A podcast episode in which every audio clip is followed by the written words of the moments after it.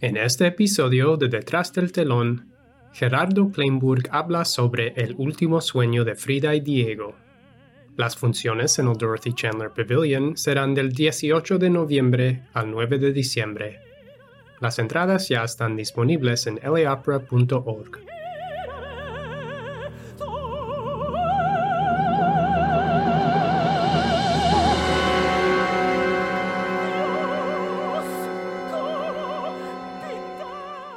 amigas y amigos de la LA Opera? Soy Gerardo Kleinburg y les doy la bienvenida a este nuevo podcast en español, ahora precisamente a propósito de una ópera en español que presenta la eh, LA Opera. Me refiero al último sueño de Frida y Diego, Frida and Diego's Last Dream, de la compositora Gabriela Lena Frank y del libretista Nilo Cruz.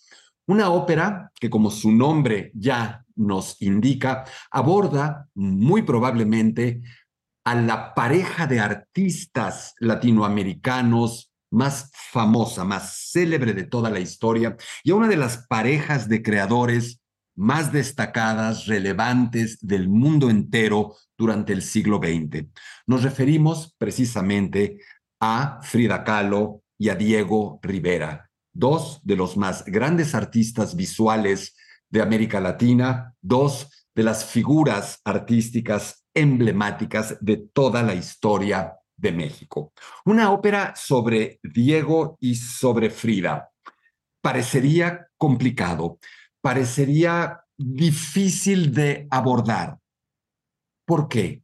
Porque nos estamos refiriendo precisamente a una de las parejas públicas más intensas, controvertidas de la historia reciente y a una pareja con una vida afectiva, amorosa, sexual, que fue difícilmente comprendida por su entorno, infinitamente más liberal abierta de lo que buena parte de la sociedad de su tiempo podía entender y admitir y de lo que incluso una parte no menor de nuestra sociedad y de nuestro tiempo puede entender. Pero antes antes de hablar de distintos puntos de esta fantástica propuesta que hace la LA Opera, vamos a ver un poquito la historia reciente de este título. Esta ópera apenas fue estrenada en la temporada 22-23 en la San Diego Opera, también en el estado de California, en los Estados Unidos. Sin embargo, nos estamos refiriendo a un proyecto, este de la ópera de Elena Frank y Cruz, que se remonta hasta el año 2007. Muchas veces los proyectos operísticos deben transcurrir a través de un camino arduo, largo, en ocasiones accidentado, en el que se avanza, se retrocede, se recula, se replantean cosas. En este caso, es una obra muy trabajada, muy fruto también de un sinnúmero de workshops en los que cantantes mismos participan dando una retroalimentación a la o al compositor, en este caso a Gabriela, de una manera particularmente eh, constructiva.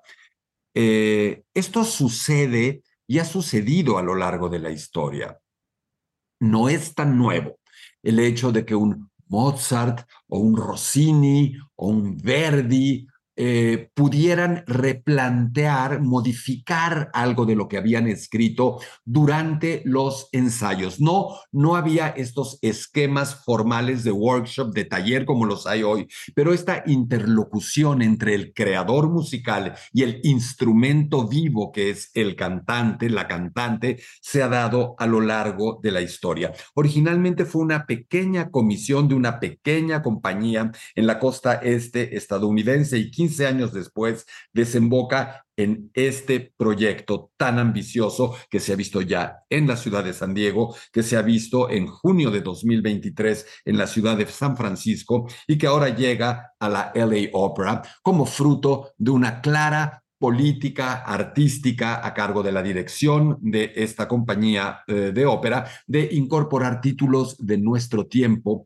títulos que puedan resultarnos cercanos, presentes, próximos en más de un terreno, pero además un marcado esfuerzo de la LA Opera a través de la gestión de su director Christopher Kelch por acercarse también a la comunidad latina, a las comunidades hispanas, hispanoparlantes de los Estados Unidos. Y este es un ejemplo que me parece es incluso paradigmático.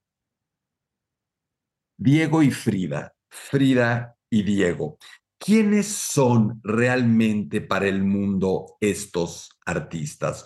¿Son simple y llanamente dos grandes pintores o representan algo más? Y claramente son figuras ya tan públicas, tan del dominio general, tan insertadas en el inconsciente colectivo, que representan mucho más que sus pinturas. Frida Kahlo es un ejemplo de la mujer moderna, de la mujer libre, empoderada, de una mujer de izquierda, de una mujer que se atreve, pero también de una mujer que sufre, de una mujer que vive permanentemente con el dolor físico por virtud de un terrible accidente en la calle que sufre al ser atropellada.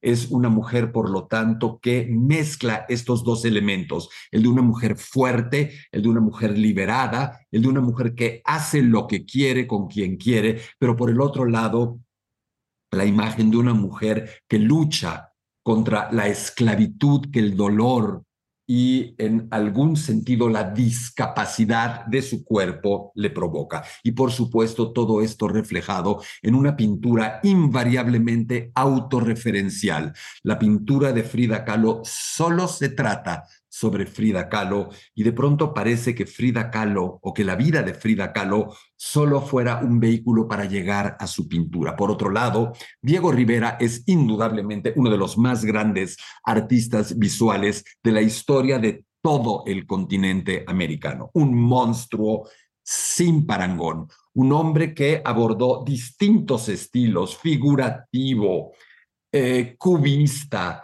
expresionista, nacionalista, un hombre que junto con Siqueiros, junto con Orozco, encabezan el gran movimiento del muralismo mexicano, del nacionalismo mexicano, en el que se reproduce la historia de nuestro país y en el que se utilizan los grandes espacios públicos, los muros, eh, los techos, las paredes que circundan a escalinatas de edificios importantes para plasmar no solo la historia de México, sino una lectura política politizada de la historia de México. Eso está también presente en estos dos personajes. Y además de esto, todo en el marco de una ópera en español y una ópera contemporánea. Es importante entender que la ópera en español empieza a tener cada vez un lugar más destacado en el plano internacional. Es muy importante consignar que una figura como la del compositor mexicano Daniel Catán, tristemente desaparecido hace ya varios años, ha contribuido a colocar a posicionar, si queremos llamarlo así, la ópera en español, la ópera mexicana, la ópera sobre temas de América Latina en distintos lugares del mundo. ¿Y cómo lo hace la ópera de nuestro tiempo en nuestra lengua? Uniendo, incorporando elementos de un lenguaje tradicional, típico, no diría yo folclórico, pero sí característico de las músicas de nuestros pueblos, de nuestros países latinoamericanos, amalgamado, fundido con el lenguaje, con los lenguajes contemporáneos. Eso es exactamente lo que van a poder ustedes escuchar en esta ópera. Una ópera, insisto, compuesta por una compositora que tiene estos dos, tres, cuatro mundos. Una mujer que tiene origen peruano, origen lituano judío, formación sólida de conservatorio estadounidense, raíces latinas dentro de una suerte de intelecto musical cosmopolita. Todo eso está amalgamado, fundido, confundido en el mejor de los sentidos en una obra como esta. Ahora bien, ¿de qué va este último sueño de Frida y Diego? ¿Es una biopic? ¿Es una biografía operística? ¿Es una ópera biográfica? Todo menos eso abordar a personajes como los que estamos describiendo desde un propósito biográfico, casi ensayístico, no solamente sería difícil y riesgoso, sino que resultaría muy poco atractivo en términos operísticos. La ópera, las óperas nos tienen que contar una historia de emociones, de pasión, de fantasía, una historia que lleve a los personajes más allá o que nos pueda hablar de ellos cuando son personajes reales e históricos como este, de una manera distinta, como solo la ópera puede hacer.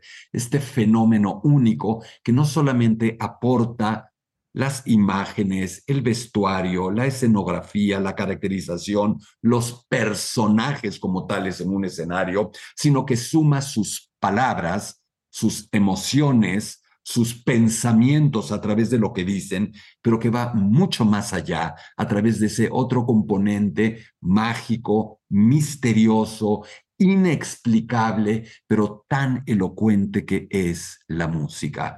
Al tener a Diego y a Frida en un escenario cantando, con una orquesta que los envuelve, que los proyecta, que nos habla de sus emociones, deseos, carencias, frustraciones, anhelos más profundos, los personajes se vuelven infinitamente más ricos.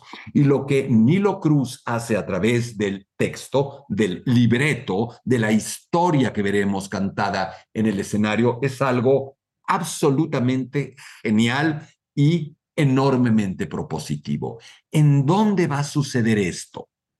Muy probablemente la respuesta más clara y más verdadera sea en la imaginación, en la ficción, porque es también en la imaginación y en la ficción donde estos dos personajes viven. No solamente Frida y Diego viven en nosotros a través de los cuadros que podemos ver en alguna exposición, en un museo, en un libro, en un documental en la televisión, sino que viven en lo que imaginamos de ellos, en la Frida Kahlo y el Diego Rivera que construimos para nosotros.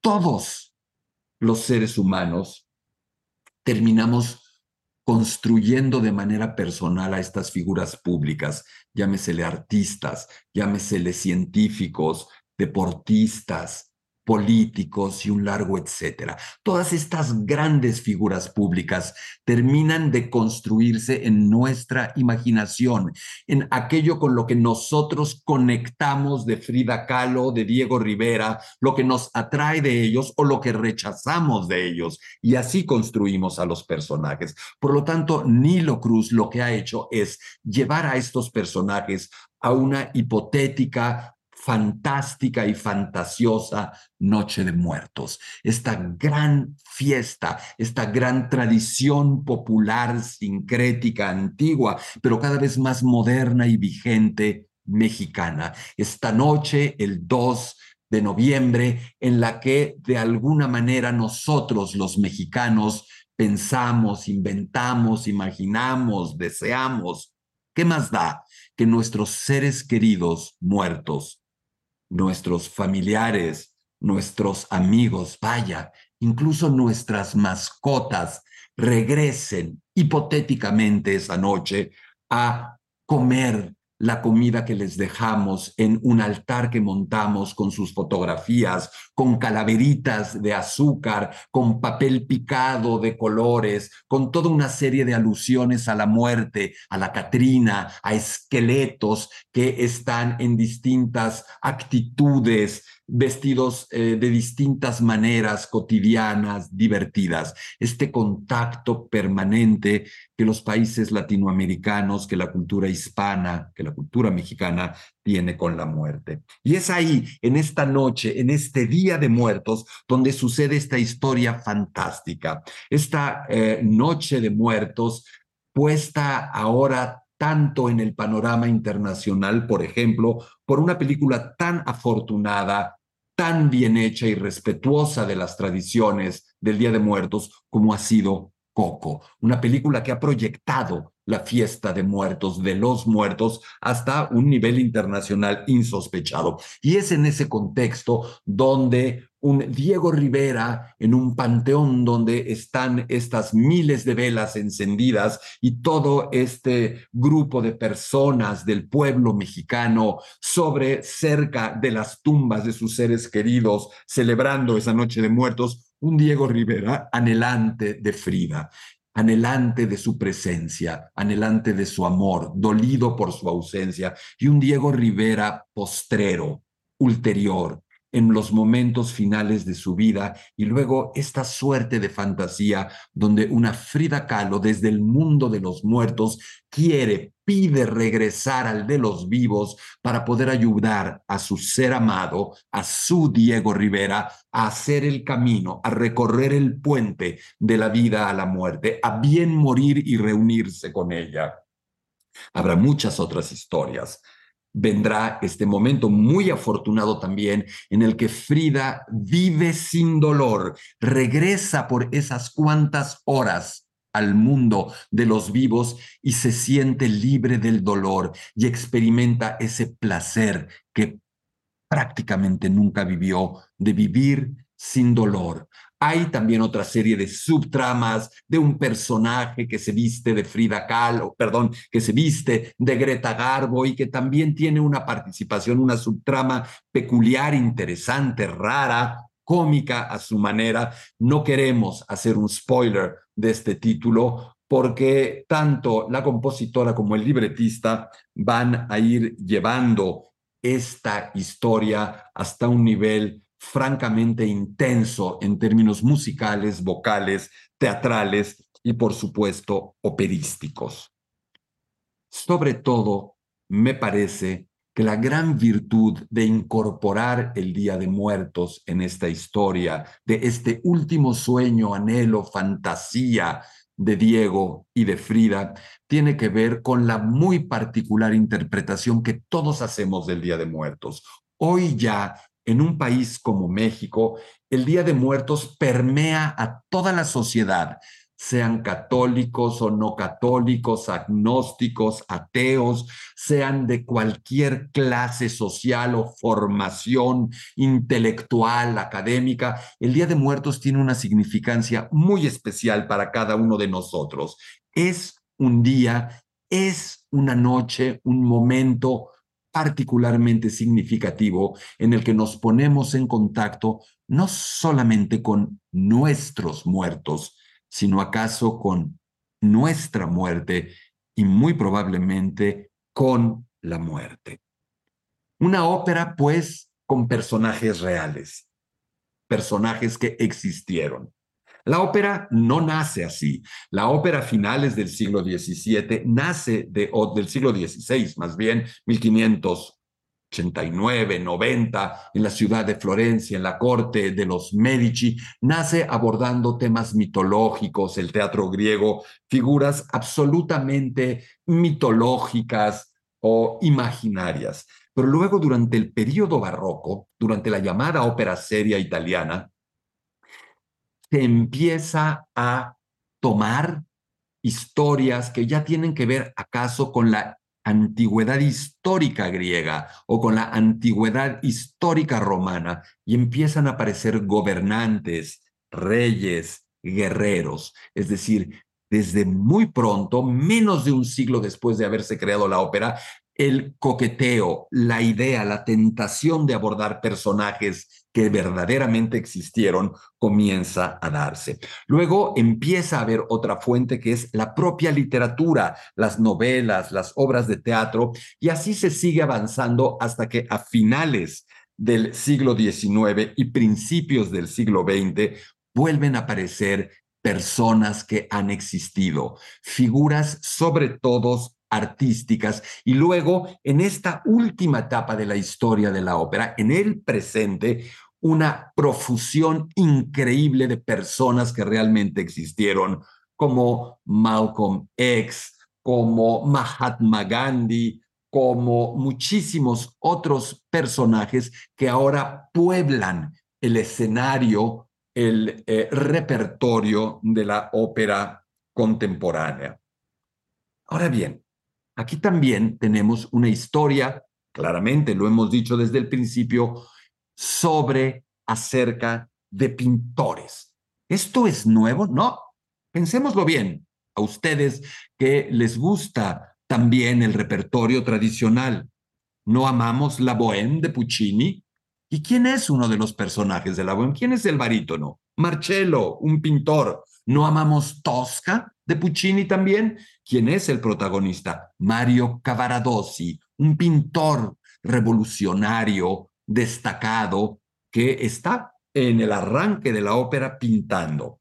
Hay otras historias, no pocas, que abordan el tema operístico a través, o el tema de la pintura a través de la ópera. Por ejemplo, la ópera sobre Goya de Michael Nyman o la ópera de Berlioz sobre Benvenuto Cellini o una famosísima ópera de Giancarlo Menotti a propósito de Goya también. Y Frida, Frida no es un personaje ajeno a la ficción. Hay cualquier cantidad de películas, de obras de teatro, de ballets y también de óperas a propósito de este personaje que resulta irresistible, sobre todo en un mundo en el que la condición femenina se reevalúa, se eh, valora de una manera diferente, se le confiere eh, la igualdad, el empoderamiento, la capacidad de decisión, la importancia para el mundo que siempre ha tenido o que acaso siempre habría debido tener. Ahí tenemos una ópera también de un compositor latino, Robert Javier Rodríguez, titulada Frida, una ópera de una compositora mexicana, Marcela Rodríguez, una ópera de, de cámara titulada Las Cartas de Frida y muchos otros títulos más.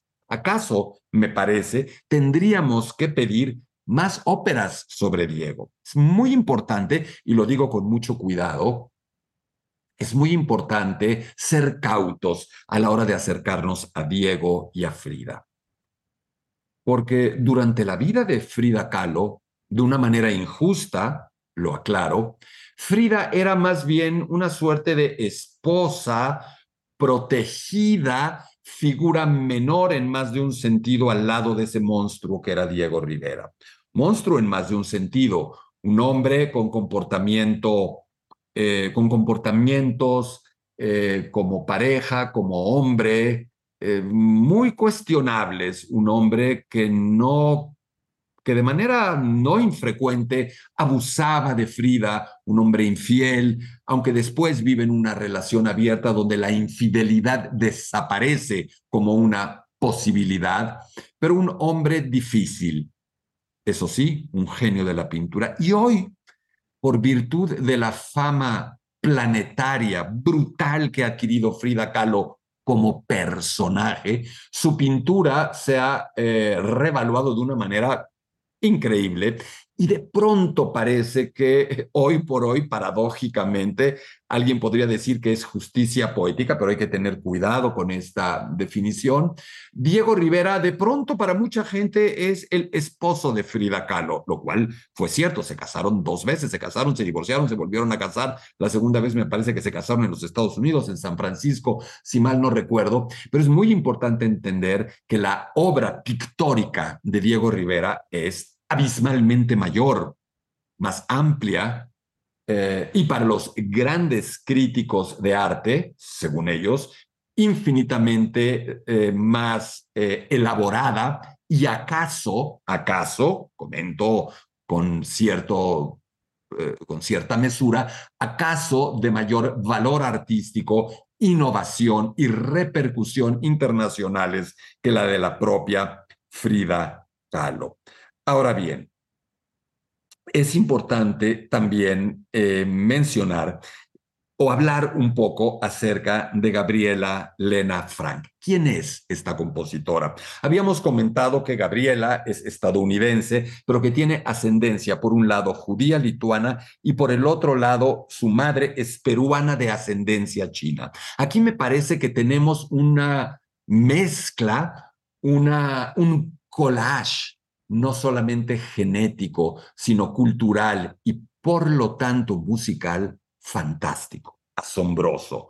Son muchas tradiciones que llegan a ella, la propia estadounidense, la propia tradición de la música contemporánea de conservatorio, la música judía, la música judía lituana, la música latina, andina, peruana, que tiene tanta presencia en, eh, en las partituras de Elena Frank. Hay instrumentos, se usan instrumentos, giros melódicos eh, andinos muy reconocibles y también por ahí de pronto este elemento, esta ascendencia oriental. Ella, Gabriela, creció en Berkeley, en California, y tiene una formación que pasa por la Universidad de Rice, un doctorado en composición por la Universidad de Michigan y eh, sobre todo una obra que nunca ha rechazado su tradición, su origen, su verdadera esencia.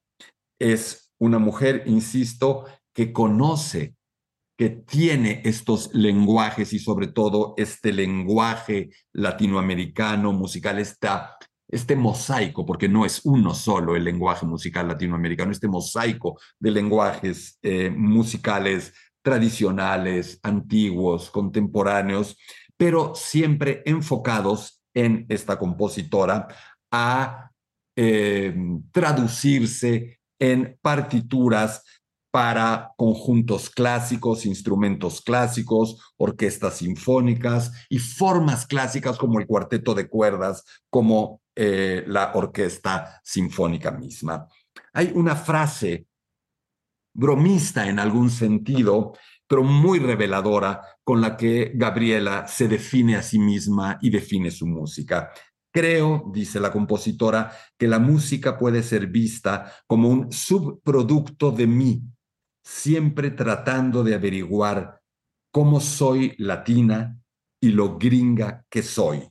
Es decir, de alguna manera esta dualidad cultural en ella. No podemos tampoco dejar de mencionar la importancia de este bien logrado libreto escrito por Nilo Cruz. Nilo es un dramaturgo y pedagogo cubano-americano que ganó nada más y nada menos en el año 2003 el premio Pulitzer de drama por su obra Ana en los trópicos, el segundo latino honrado con este reconocimiento después de Nicolás Dante. Es decir, tenemos a dos compositores que tienen una parte de su ser en los Estados Unidos y otra parte de su ser en América Latina y que juntos hacen este homenaje hermoso, conmovedor a Frida Kahlo, a Diego Rivera, al amor que se profesaron estos dos personajes, a su contexto, a sus vidas y también a la tradición mexicana. En algún sentido, esta es una ópera profundamente mexicana, aunque ninguno de sus dos creadores sean mexicanos, porque el hecho de tomar a dos figuras emblemáticas de la mexicanidad, como Diego Rivera y Frida Kahlo, e insertarlos en un contexto a cual más mexicano, como es el del Día de Muertos, hace de esta ópera un retrato a su manera de lo mexicano, del arte y la tradición mexicana, pero sobre todo del imaginario, de la ficción de lo mexicano que los mexicanos mismos y los extranjeros hacemos de nuestro país y de nuestra cultura. Todo esto, todo esto en el formato de una ópera poderosa, ambiciosa, de gran aliento, con amplia participación coral, con una orquesta grande, con una vocalidad compleja, demandante, atractiva, que termina ofreciendo aquello a lo que de verdad debe aspirar toda ópera, independientemente de su época, de su modernidad o de su complejidad. Y ojo, porque es un elogio lo que voy a hacer. El último sueño de Frida y Diego, de Diego y Frida, es una ópera como tantas óperas a lo largo de la historia. Y eso habla bien de ella. Sí, es una ópera contemporánea con todos los recursos, los lenguajes, los elementos del arte operístico contemporáneo, pero también a su manera afiliada a la tradición operística, sin soslayar la importancia de la orquesta, la importancia de la vocalidad, la relevancia de trazar personajes destacados, el buscar retratar en el escenario también una zona, una cultura, una sociedad, una tradición, y todo esto además con el elemento de magia, de profundidad y de hondura emocional que solo la ópera es capaz de transmitir. La ópera, el espectáculo sin límites. Muchísimas gracias por su atención a este nuevo podcast en español de la LA Opera. Soy Gerardo Kleinburg. Agradezco la atención que se sirvan prestar a este podcast y los espero en el próximo. Hasta pronto. Las funciones en el Dorothy Chandler Pavilion serán del 18 de noviembre al 9 de diciembre. Las entradas ya están disponibles en laopera.org.